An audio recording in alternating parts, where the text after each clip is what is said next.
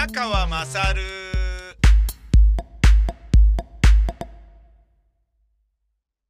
お前の母ちゃん宮川まさるです。これもコロナの影響なのかなと思うのは、インターネットの、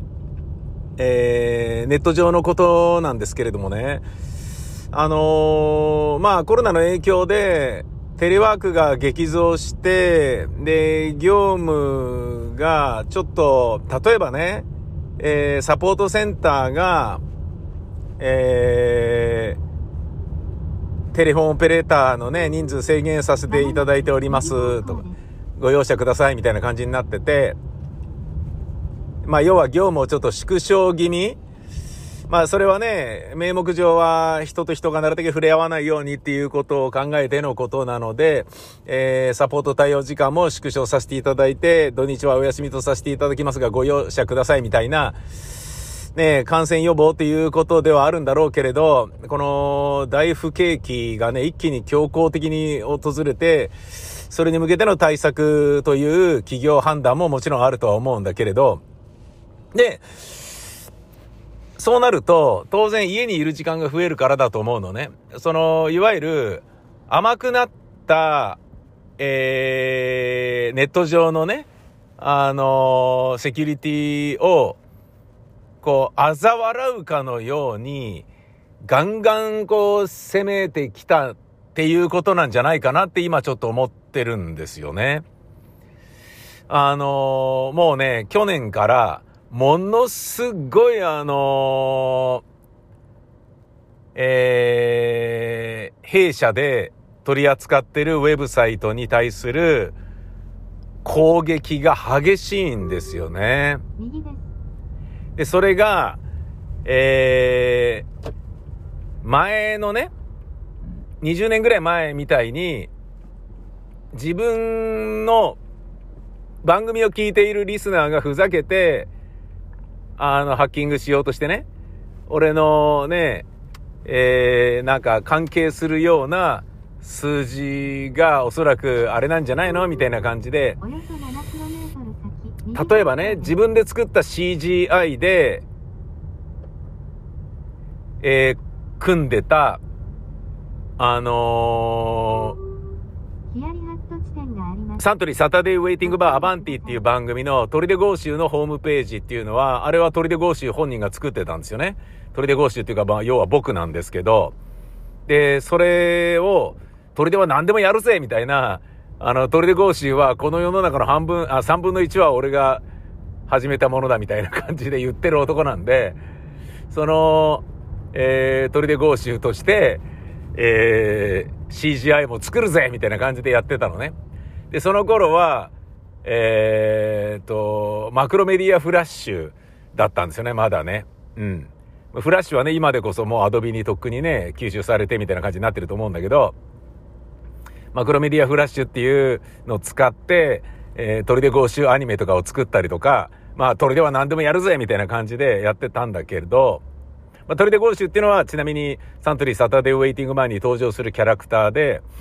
あの、ラジオドラマパート、ラジオコントパートに登場するんですけど、その台本も書いてるのも僕なんですけど、まあ作家さんは3人いた、いましたけど、で、まあ別の人が書いた作品にも鳥では出てて、えー声はよく出してたんですけどね、ウピピピとかって言って出てたんですけど、で、その鳥出がネット上でね、いろんなことをやって、あの、鳥出のホームページも俺自分で作ったぜみたいな感じで、で、そういうのを、要は、あの、番組とね、連動して、いわゆる立体的な展開の、まあ、先駆け的な要素もあるとは思うんだけど、やってたんですよね。で、その時に CGI 自分で組んで、鳥で掲示板作ったぜとかって、鳥でにやってほしいことをみんなここに書いてくれみたいな感じで、本当に自分で CGI 組んでやってたんだけど、で、そうなると、その管理者ページとかには、もう簡単にすぐたどり着きちゃうんですよね。で、管理者ページにたどり着いた時に、で、俺が、あの、なんか、ゴーシュ鳥でとかで、えー、パスワード組んでたら、すぐ入れちゃうじゃないですか。で、すぐ入られちゃって、で、トリデゴーシュの写真をエロ画像に変えられたりとか、うぎゃーみたいな。で、それも、トリデゴーシュハッキングされたぜとかって言って、逆に面白がってやるぐらいなね。で、それはね、放送とは関係ないところで、そういうムーブメントがあったりっていうようなことを、でそれをね、ミクシーのトリデゴーシュの ページで、みんな、俺の作ったサイトをいじめないでおくれよ、ハッキングしないでおくれよ、お願いだよ、うぴぴぴとかって泣き言を言うとか、そういうのもあったりしたわけですよ。で、その時まだ、ツイッターとかフェイスブックできてないんでね。ええー、あの、な、ようなこともあったんですけれど、えー、それもね、こう、一旦セキュリティが結構落ち着いたよねって、大丈夫になってきたよね、と。で、アンドロイドとかね、iPhone とかでセキュリティソフトは必要ないっていうのは、もうね、あの、Google もね、はっきり言ってるけどね。アンドロイドでセキュリティソフトを使うのは、ペテン師だっていう、もうはっきり言ってるね。あの、サンドボックス構造になってるので、ウイルスがもし入り込んだとしても、それに権限を与えない限りは、何ら効力を発揮することがないし、えー、他のデータのエリアに行くことができないっていう仕組みを作っているので、全くもって必要ないと。ただ重くするだけで意味がないというようなことをまあ言ってるので、まあ携帯電話に関しても、で、Windows に関してもね、今となったら Windows Defender の方が軽くて安心でアップデートも早いから、なんらこれで十分じゃんっていう感じになってきてるんだけど、それでもまだね、セキュリティソフトっていうのは存在するから、まあ、商売やってる限りはね、あの、とりあえず、ね、なんかリテラシーの低い人たちをね、えー、から金をね、むしり取るしかないんで、むしり取るって言い方も失礼だな。まあ安心料として買ってもらうっていうようなことぐらいしかないのでしょうけれど、ね、なんかやっときゃ安心ってね、そういうのあるからね。それはまあ悪いことではないよね。なんだけれど、えー、そういうなんかね、あれ？ちょっと待って。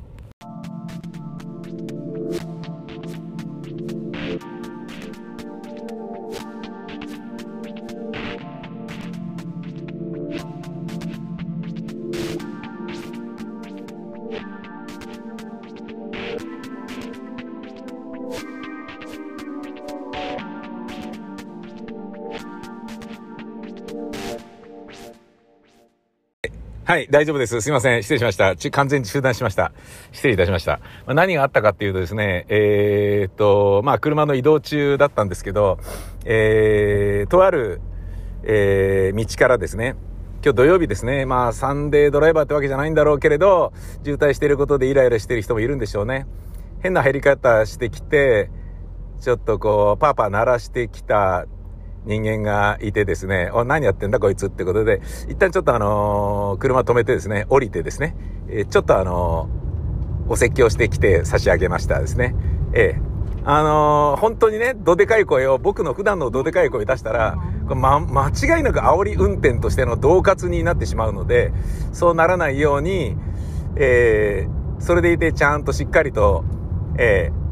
あの、相手のね、お兄ちゃんに恐怖を植え付けるような もう、本当にえー、雄弁の逆を行く感じで、えー、言葉巧みに選んで、ちょっとね、あのー、なんですかね、世直しの行動を ちょっと取ってきましたね。えー、なんていうんですかね、まあ、しばらく彼はね、ノーカントリーの映画を見たような気分に、えー、なればいいさっていうような、えー、そういうちょっとね、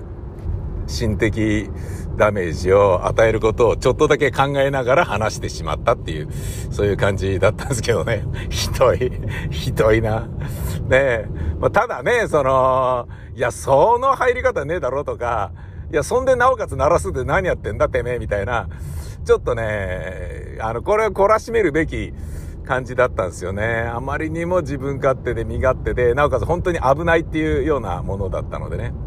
うん。なのですけれども、えー、なので完全にあの何話してたのか忘れちゃいましたけど、要は自分がおぼろげながら覚えていることを今言うと、砦合衆のサイトで、えー、ハッキングされてたっていうことですよね。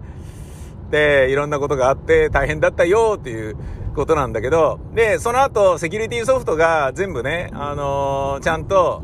こう、広まって安定していって、で、それにより、えー、かなりいい線いって、今んとこずっと平和で来てたよねっていう感じなんだけど、それでも、あのーやっぱり、なんだかんだいろんなことがまあ出てくるじゃないですか。で、その出てくるものっていうことに対しても、その、大抵、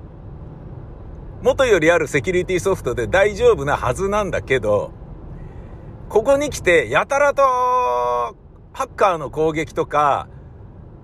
なんかメルウェアとかスパイウェアとかバンバンこう攻撃を食らうようになってきたんですよね。で、それが、なんでなんだろうなと思ったら、俺きっとこういうことなんじゃないかなと思ってきたんですよ。で、それはどういうことかというと、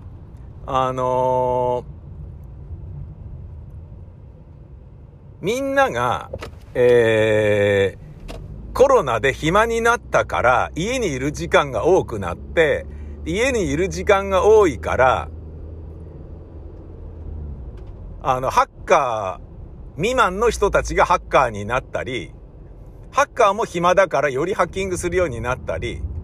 よりいたずらできる、あの、メルウェアとかスパイウェアとか、あの、トロイの木馬系のものとかをバンバンこう、作る時間があるからこういうことになってんのか、と。で、守る側のセキュリティはね、どんどんあの、テレワークによって甘くなってるから、つまり会社にいる人間が少ないから、えーちょっとね、あのーなんだろうな、普段は両、二つの鍵をかけてるところが一つになってるであったりとか、で、鍵がかかってるかどうかを確認するのが、5時間に一度だったのが、ね、10時間に一度になってるみたいなようなものがね、ビルのメンテナンスでいうところの、えー、ビルのほ、あの、セキュリティでいうところの、そういうような感じになってるんじゃないのかなっていう気がするんですよね。というのはですね、もうあの、宮川勝の松木両国って東北放送制作でね、えーやってますけど、で、それをうちの会社で作って納品させていただいておるんですが、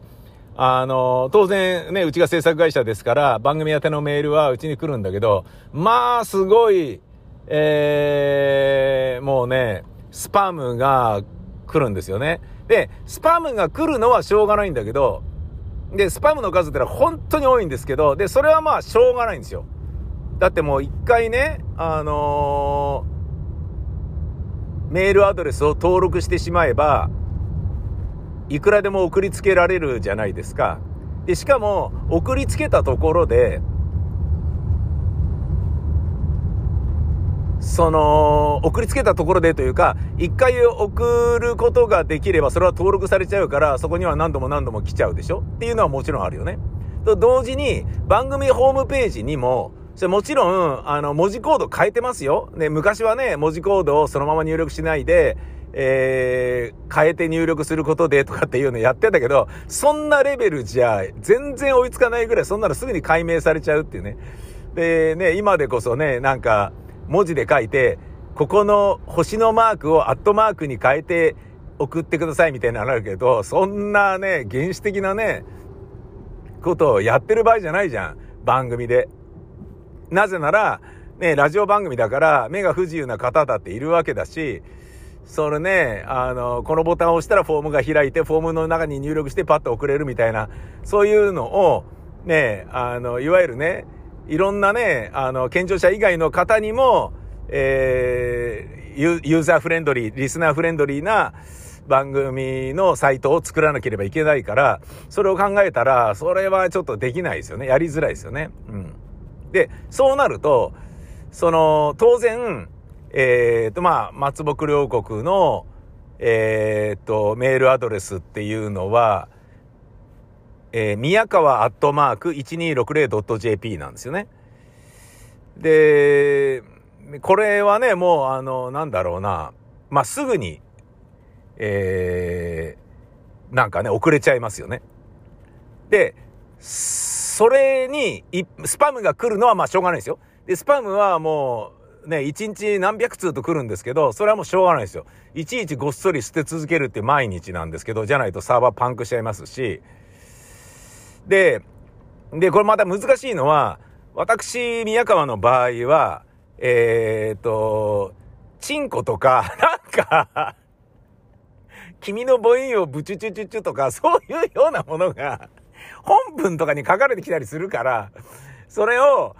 エロメールだと判断して、えっ、ー、と、セキュリティソフトが弾こうとしちゃうので、でも、そう、弾かれてるものほど面白かったりするから、弾かれてる、弾かせてる場合じゃないんですよね。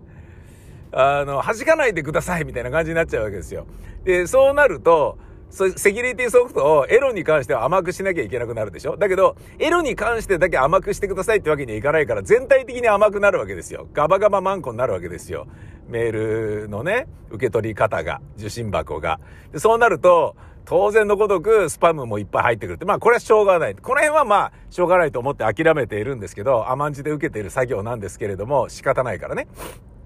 なんだけど、最近ね、というかもうここ3日ぐらいで急に増えて、なんだこれと思ったのが、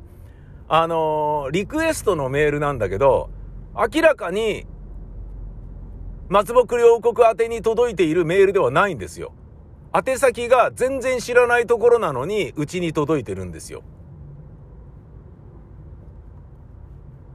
受信者が、だから、全然知らない、俺が扱ってないメールアドレスなんですよ。なのに、松ぼっくり宛てに届いてるんですよ。んで、しかもですよ、その、リクエストする曲が同じなんですよ。で、文言も同じなんですよ。ぜひいろんな方にこの曲を聴いていただきたいので、え、楽曲リクエストさせていただきます。誰々の誰々、なんとかなんとかっていう曲のタイトル書いてあるのね。おー、なるほど、と。そうなのかってことなんだけど、それが、宛先がまず俺宛てじゃないのと、で、送ってる人、送信主が、送信者が、毎回、毎回っていうか、スパムご、あの、メールごとに違うんですよ。で、日本語のラジオネームが書いてあるんですよ。しかもそれなりの言葉として。つまり、アットランダムななんかね、あのー、なんだろうな、暗号キーみたいな感じの、なんか意味がない文字の羅列ではないんだよね。ちゃんと言葉になってんのよ。なんか、きつねうどん、豊丸とか、なんかね、そういうなような、なんかね、ペン先になんとかとか、なんかもう本当の、あの、ラジオネームっぽいようなことが書いてあるのね。で、それが、毎回違っ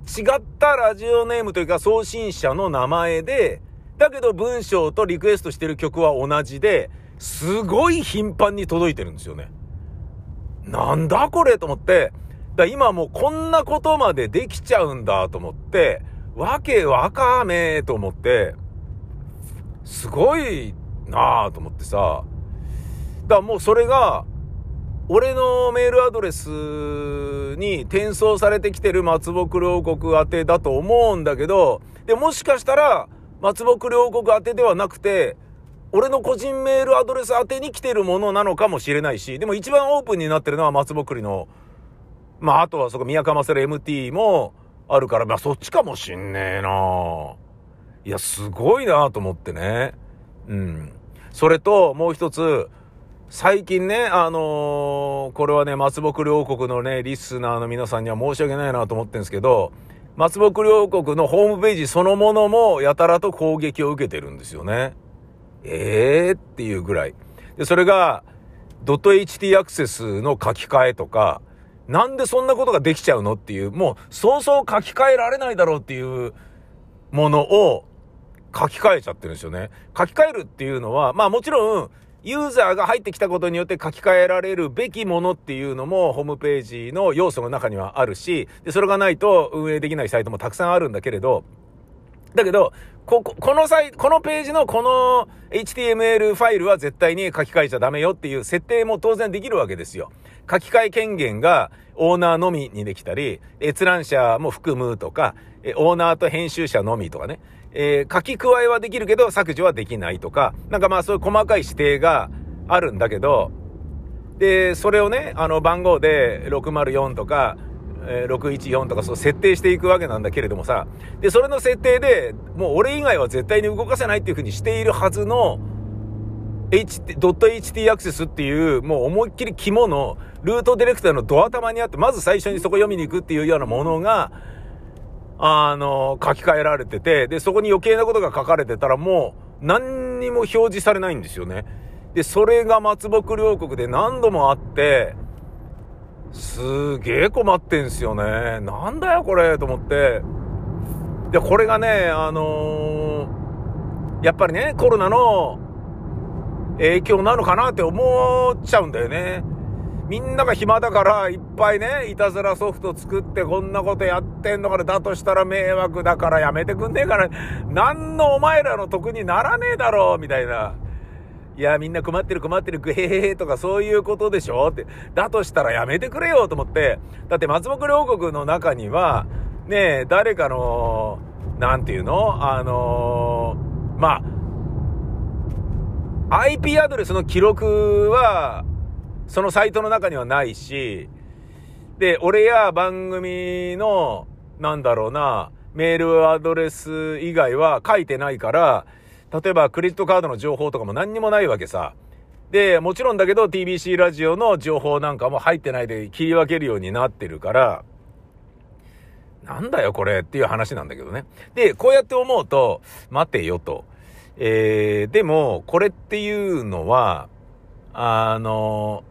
IT とマスメディアでは、インターネットに対するリテラシーの差が随分あったよなっていうことをふっと思い至ってしまったんですよね。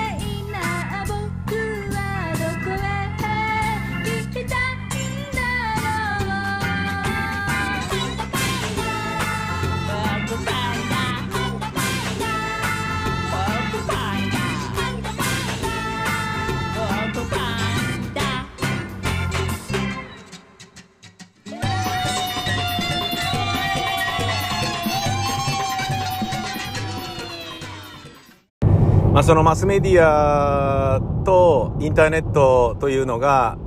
えー、随分乖離して考えられていた時っていうのがあって、で、それはね、やっぱりあのーマスメディアは、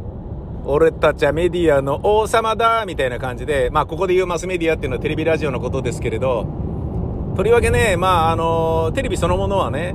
まだ媒体価値はね、あの、圧倒的に強いですけれど、とはいえ、かつての神通力はもうなくなってるから、ね、その、バブルの頃から比べたら、自利品レベルは、まあ、あのー下げ止まることを知らないのかもしれないけれど、ラジオにおいてはね、えっ、と、まあ、同様にもしくはそれ以上にちょっとやばい、えー状況にあると思うんですけど、とりわけね、関東は放送局いっぱいあるので、えー目減り度合いも激しいと思うんですよね。で地方はね、ちゃんと住み分けができていて、ね、AM1 曲、FM1 曲、あとは NHK くらいしかないわけですから、若い人たちはラジオに出向するとしたら FM、ね、中高年以降は、あとファミリー層を狙うんであれば AM に入れ、ね、出向しようみたいな感じで、バランスが取れてるから、そんなにね、あのーなんだろうな、目減りしていない部分があるから、関東が一番自利品だと思うんですけど、まあそれでもね、減ってるっつったって、まあ地方局の何倍も稼いでることは間違いないんですよ。それぞれの放送局が。まあね腐っても東京ですからね。腐っても関東ですから、まあ腐ってないけど、まあ、うん、まあわかんない。えっと、まあなんだけど、そのね、えー、俺たちメディアの王様だっていうのがあったからだと思うんだけど、放送局で YouTube のリンクを貼ることがダメでしたからね。番組ブログとかでも。でね、ようやく、最近でこそ、ようやくね、番組、あの、放送局のサイトをオウンドメディアにしようぜっていうのがようやく始まったぐらいで、遅いよっていう感じじゃないですか。めちゃめちゃ遅いよね。そんなの普通の企業、トヨタとかってもうね、あのどこでもね、もうずいぶん前からそれやろうとして、どういうふうに、どういうタイミングでどういうことをやるのがいいのかなっていうのをずっとね、代理店と相談しながら決めてんだけど、あ、うちはメディアの王様だからそんなの必要ないっすわ、みたいな感じでね、いたのが非常にあの、ちょっと残念というかね、あの裸の王様というか、まあ、無知というか、なんだろう、鷹をくくっていたというか、まあ、うさぎと亀でいうところの完全なるうさぎになっちゃってますよね。大丈夫大丈夫みたいなね。したら、まあ、みるみるうちにね、亀という名のね、YouTube、インターネットがブワーっとね、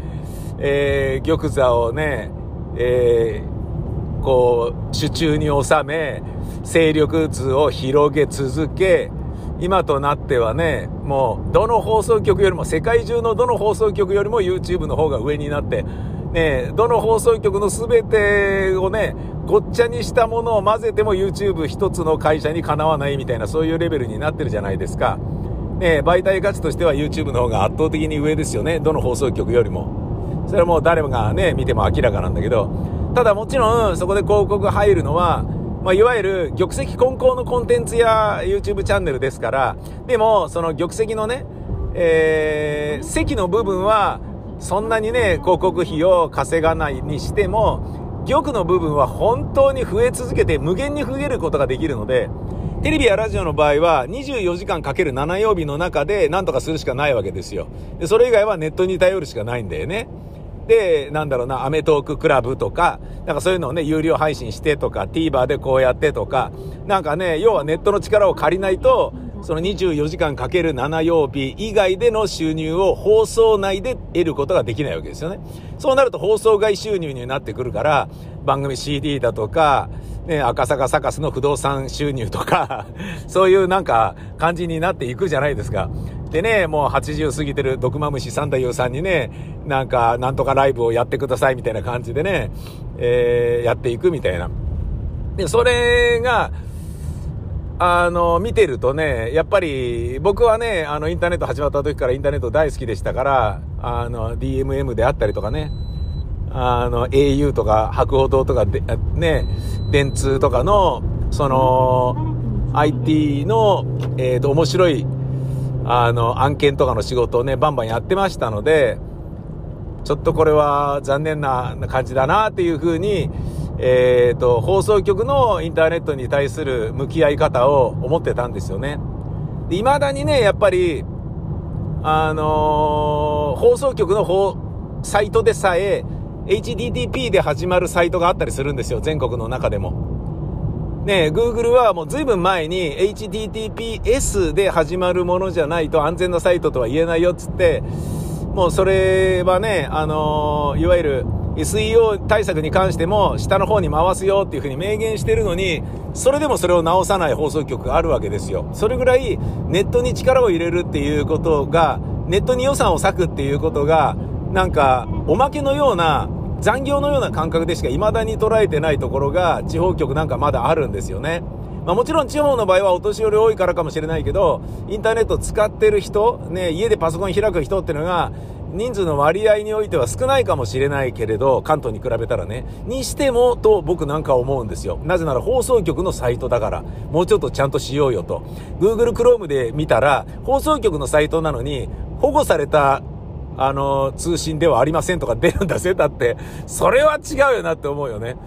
でも、それって放送局側の今までのね、まあ、とりわけね、キー局側がおごり高ぶっていたことが、そのままキー局に習ってればいいんでしょうっていう風に、ね、今まで右へ習いで進んできた地方局の考え方が、ね、そこに慢心というものを生んでしまい、インターネットを舐めてかかり、あの、気づいたら抜かれてたっていう、なんかね、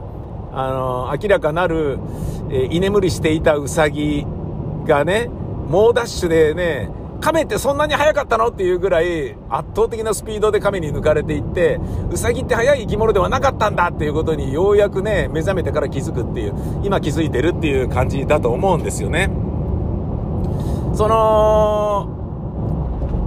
皆さんわかると思いますけれどもね、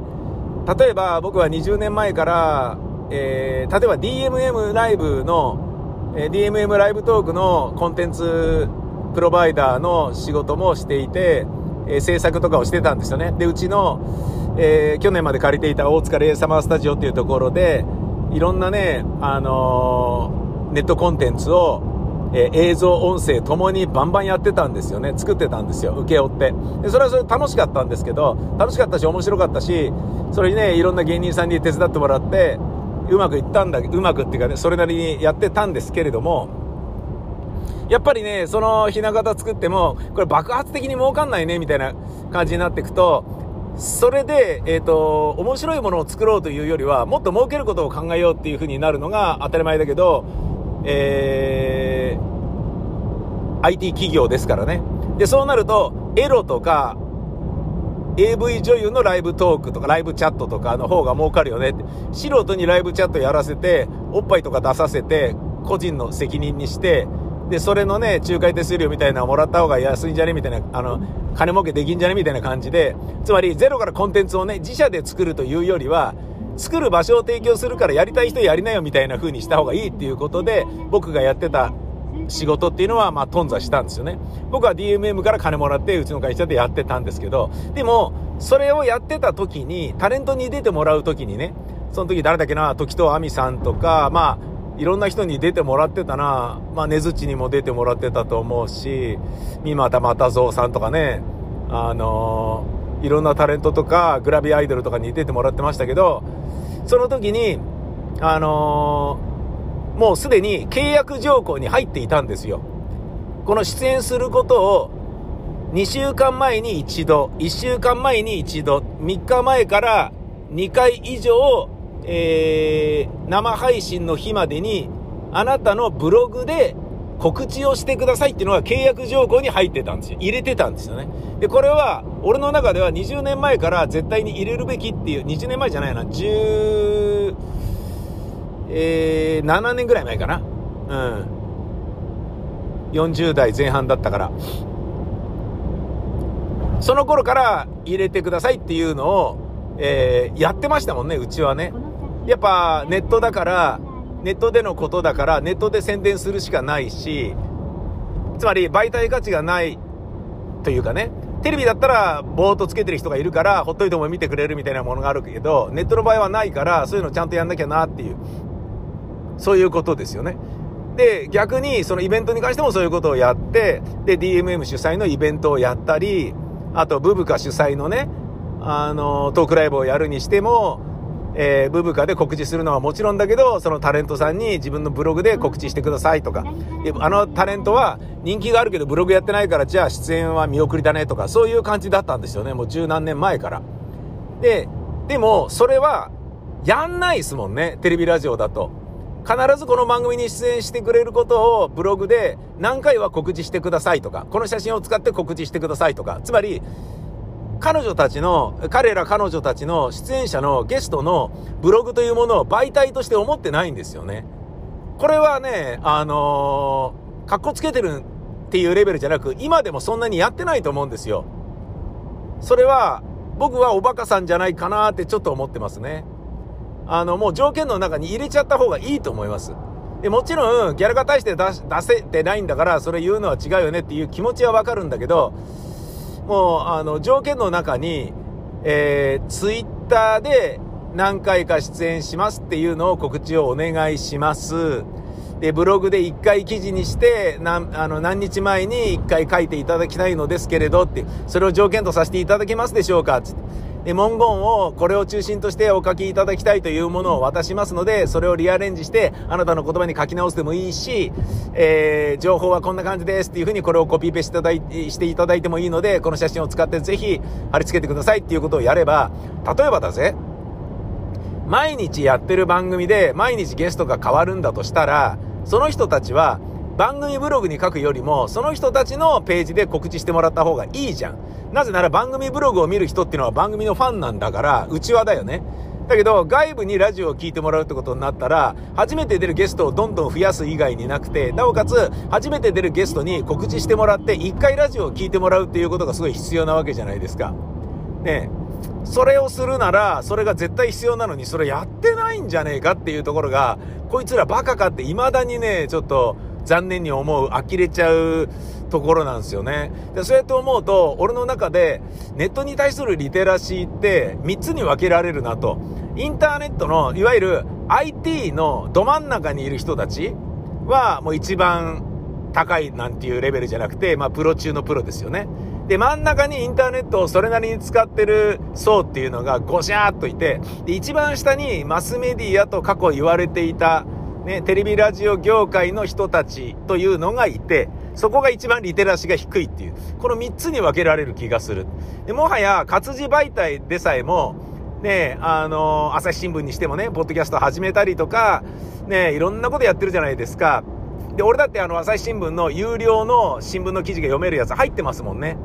で、そういうのでちゃんとね、ちゃんとっていうほどでもないだろうけれど、紙は売れてないからやばい、ね、必死の策ではあるとは思うんだけど、やっぱりね、その新聞社がこの世の中からなくなってはいけないというようなことで必死になってるっていうのはもちろんあるだろうけど、まだなんか頑張ってるイメージが僕なんかはあるんですよね。それに比べてっていうところが、ネットに対する向き合い方が、まだね、満身の域を超えてないんじゃないのっていうね。まだね、まあなんとかなんじゃねえのみたいな感じでやってるようにしか見えないのがテレビラジオだなっていう気がして、それがちょっと残念だなと僕なんかは思いますね。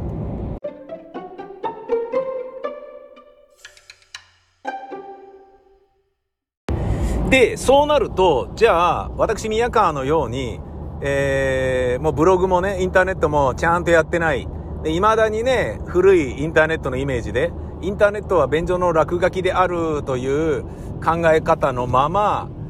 えー、いるような、あの、古い考えの価値観の人間がね、あの、SNS のアカウントもね、作ってはすぐね、あの、ちょっとね、フォロワーが増えてきて、数千人になったら別のアカウントを作って、ね、バルサアカウントとかね、乗らないライダーアカウントとか、どんどん複数のアカウントを切り替えながらやってね、あの、一個のアカウントに絞ってね、そこでいっぱい人を増やそうとかも思ってない。なおかつ、やべえっていうね、あの、始めた時にボコボコって増えちゃったやつを、ね、ガンガンね、もうブロックブロックしまくって人数減らすみたいなことを、毎日ね、何百と減らし続けるみたいなことを、ね、もう自分がね、ネットでね、攻撃されまくってノイローゼになってた時にそういう風にやってたような、あの、ネットに敗北宣言をね、え、したに等しいような、鬱になっちゃったような俺が、ね、あのラジオ番組をね、やっているということは、えー、それはどうなんだと、あの、いいのかよっていうように、思われる方もいると思うんですけど、僕は、あの、僕なりの考え方があって、僕のような考え方の人間はラジオにいるべきだし、僕のようなラジオパーソナリティはラジオにいるべきだっていうふうに思ってやっていたんですよね。えー、どういうことかっていうと、えっ、ー、と、まあもちろん、その宣伝をしてもらうとかっていうことでね、そのゲストの人にブログで広告してもらうとかっていうのはもちろんあるとは思うんだけど、で、ネットを利用して人を増やすっつったら、そういうことになると思うんだけど、だけど僕は、ネットの力を借りて、つまり、他の媒体で宣伝してもらって媒体価値を上げるっていうのが、まあ、あの、ネットがあまりにもだから、俺が今まで喋ってたことなんだけど、僕の考え方は、そのネットをちゃんと使おうよっていう話とは別のレールの話で、僕は、あの、ラジオそのものは、やっぱり、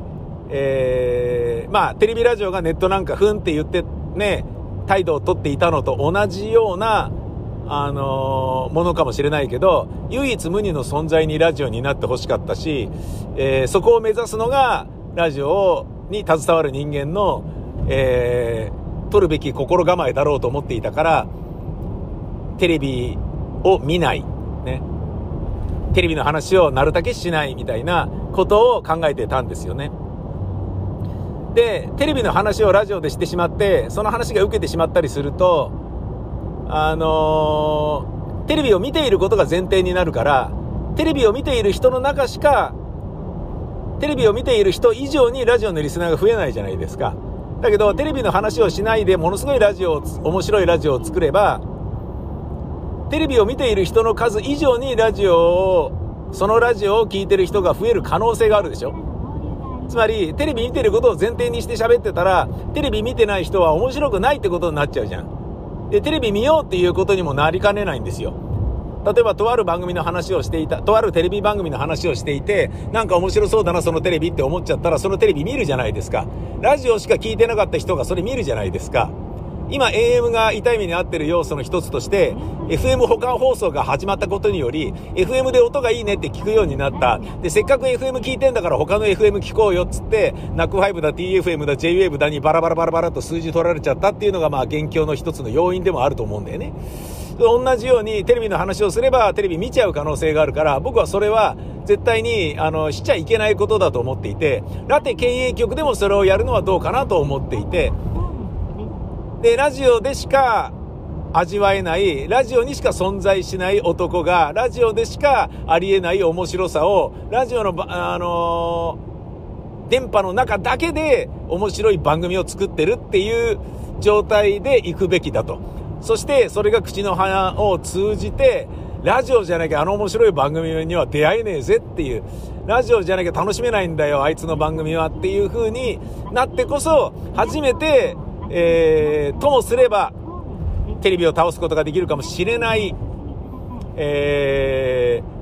ー、ラジオの可能性を無限大に広げることができるっていう感覚の志が僕は20代の時に強くあったんですよね。だから、テレビタレントを使ってね、えーっていうのは、テレビ見てる人はそれでいいだろうけれどもさ、っていう。僕は、FM 局とかで、あのーね、有、有名人ではないかもしれないけど、めちゃめちゃラジオの達人っていうのはいっぱいいるじゃないですか。そういう人たちで、ちゃんと勝負している放送局が大好きで、そういう放送をやっぱり聞くし、応援するし、つまり、いや、テレビ出てるタレントさんって本当に才能があってすごいんですよ。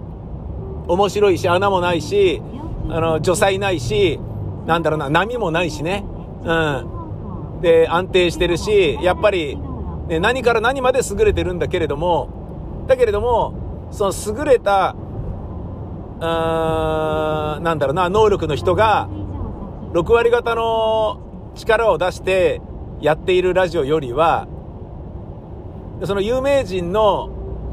えー半分ぐらいの能力しかないラジオパーソナリティの人が100%以上の200%の力を出してやってる番組の方が魅力的だと思うし、えー増えるべきだと思うので、そういう、なんだろうな、地方局の名士とかね、まあ東京でも関東でもいっぱいいますよね。うん、そういう人たちの方がいいなとは思うんですよね。だから、あのね、なんだろうな、まあ、ベイ FM で言えば門脇智子さんであり、ね、関西で言えば、ね、な、えっ、と、なんだ、あの、あの人ですよ。あの、ま忘れちゃった。いや、あの、えっ、と、中京で言えば坪井紀夫であり、ね、宮崎で言えば秀坊であり、あ、た竹坊であり、ねあと、まあ、アナウンサーで言ってもね、えー、裏の裏まで裏ちゃんですみたいな人もそれに入るかもしれないし、えー、まあ、ピンそばやってたお兄ちゃんもそうですし、まあ、ナックで言えばね、まあ、名士はいっぱいいますよね。うん。片桐八丁さんだって絶対そうだし、それで言えばね、あのー細かいですけど、ラジオショッピングのキャスターを芸人さんにやらせて、ショッピングなのに必ず笑いを入れるっていうことを考えてやっている FM 横浜なんかは、もう、どの AM 局よりも AM っぽく、笑いを取ることが人を元気づけることだっていうことを理解している、もう FM は完全なるハイブリッドになってると思いますよね。小林アナとかがやってんですけどね、もう叶わないですよね。ねちょっとコリコーな番組やって、曲もかけずにってなったら、AM はね、何が魅力ってね、持ち前なんだみたいな感じになるからね。うん。なんか、これちょっと長い言い訳しましたね、俺ね。ふっと今思ったら、なんかすげえ長い言い訳したなって。ねネットをね、もっとね、20年前からちゃんとね、向き合って考えといった方が良かったんじゃねえのか、ラジオ局は、みたいなことを、ね、なんかね、言ったつもりが、で、そうなるとね、ブログで告知してもらう契約をしてなかったのとかどうなんですかって言ってる割には、俺とかブログとかもちゃんと書かねえし、SNS もね、全然ね、あの、真面目にね、人を増やそうと思ってないし、本音はね、あの、フォロワー数が一番少ないアカウントでしか書いてないとかっていう。そんなことやってると、で、フォロワー増えたらね、なんか分かりづらい名前にして、これ宮川とか誰だか分かんないみたいな感じにしちゃえとかっていうようなことをね、やってたりするとかっていう人間が、ね、そんなネットのなんとかだとかって言ってていいのかよっていう、そういうツッコミ絶対入るだろうなと思って、聞きながら思ってるだろうなと思って、追加で自分のね、あのラジオに対する熱意みたいなものを言ったんだけど、ただの言い訳でしたね。うざいぜ、この親父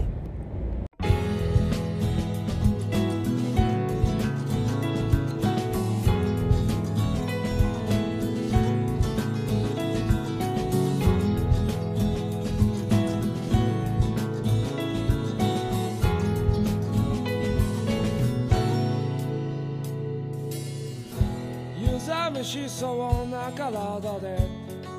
いつものようにあの場所に座りつまらないテレビの中で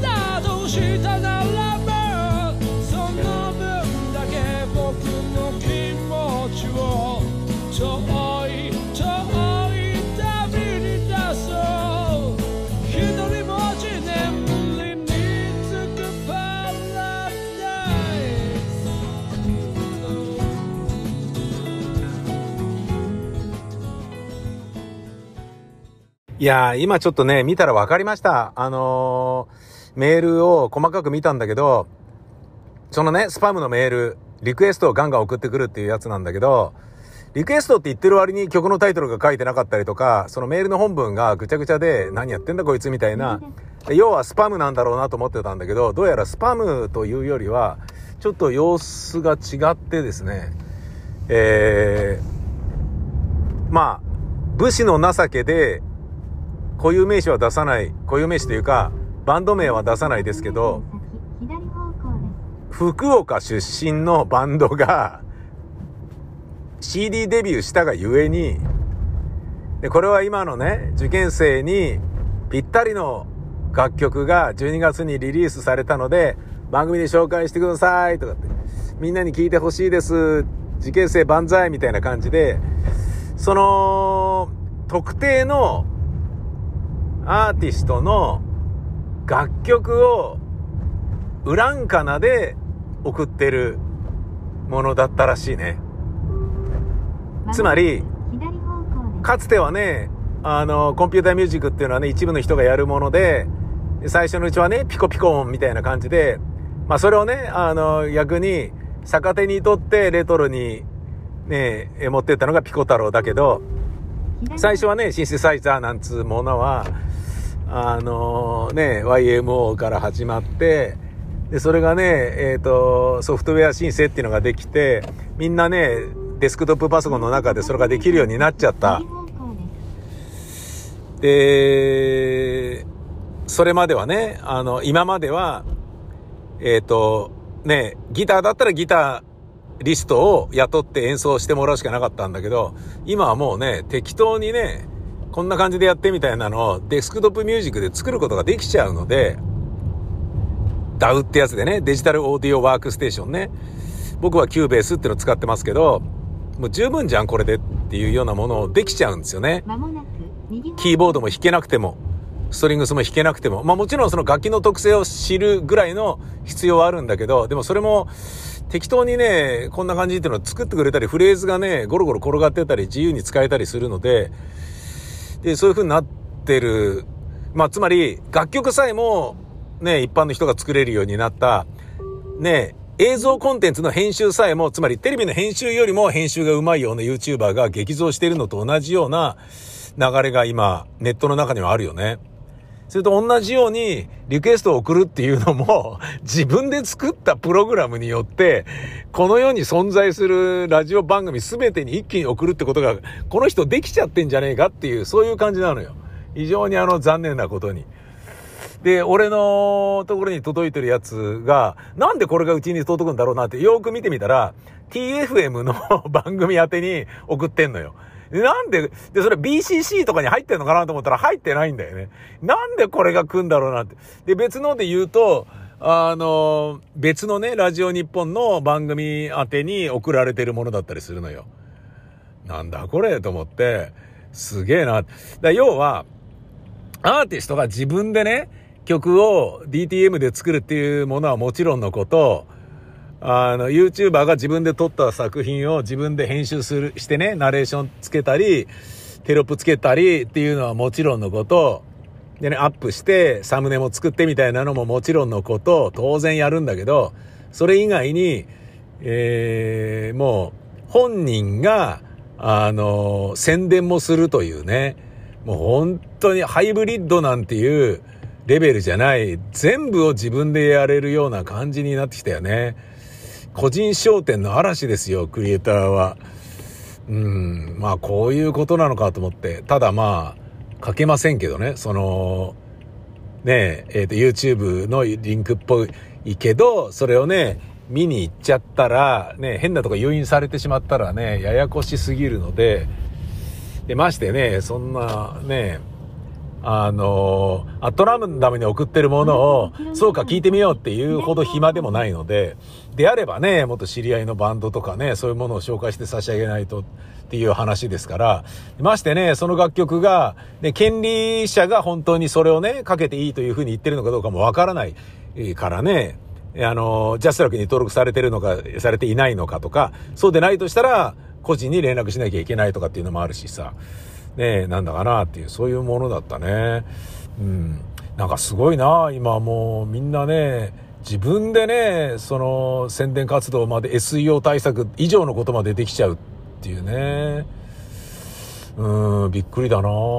まあそれにしても、その、先ほどはね、えっ、と、テレビラジオの制作者が、あの、インターネットを舐めてかかってたことにより、今のね、この窮状を招いているっていうのは嘆かわしいよね、残念だよねっていう、制作者側とか、放送局の経営者側のことを、あの、呆れた物言いをしましたけれど、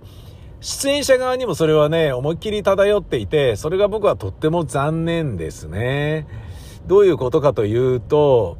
あの、テレビに YouTuber が取り上げられたりするときに、YouTuber のことを明らかに下に見てますよね。自分の方が有名人で自分の方がタレントとして上なんだっていうふうに思ってるんだよね。まあもちろん、その、トータルで言うと、あなたのことを知ってる人は多いかもしれませんっていうだけの話で、だけどじゃああなた何やってるんですかっていうと、その番組とあの番組とあの番組とあの番組に出ているだけですよねって。この人はね、自分がどれだけチャンネル持って、どれだけ自分で編集して、どれだけ集客して、どれだけの人に見られてっていうの分かってるっていうことで言うと、ちょっとニュアンス違うじゃないですか。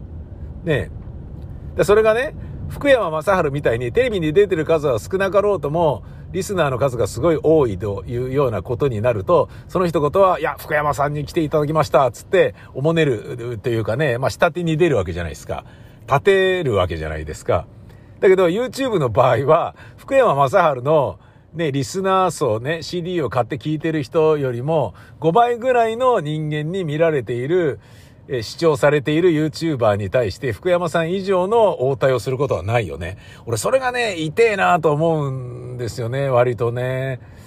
うん。ああ、すごい。そんなに視聴者数いるんですね。すごいですね。とかって言って、上から目線で言ってるような人ばっかりだから、あ、これじゃあテレビはダメだなって思うよね。なんつうことも思ったんですけど、ただ、この人のね、この福岡のバンドのアーティストの アトランダムに送るのは正直迷惑だからやめてください。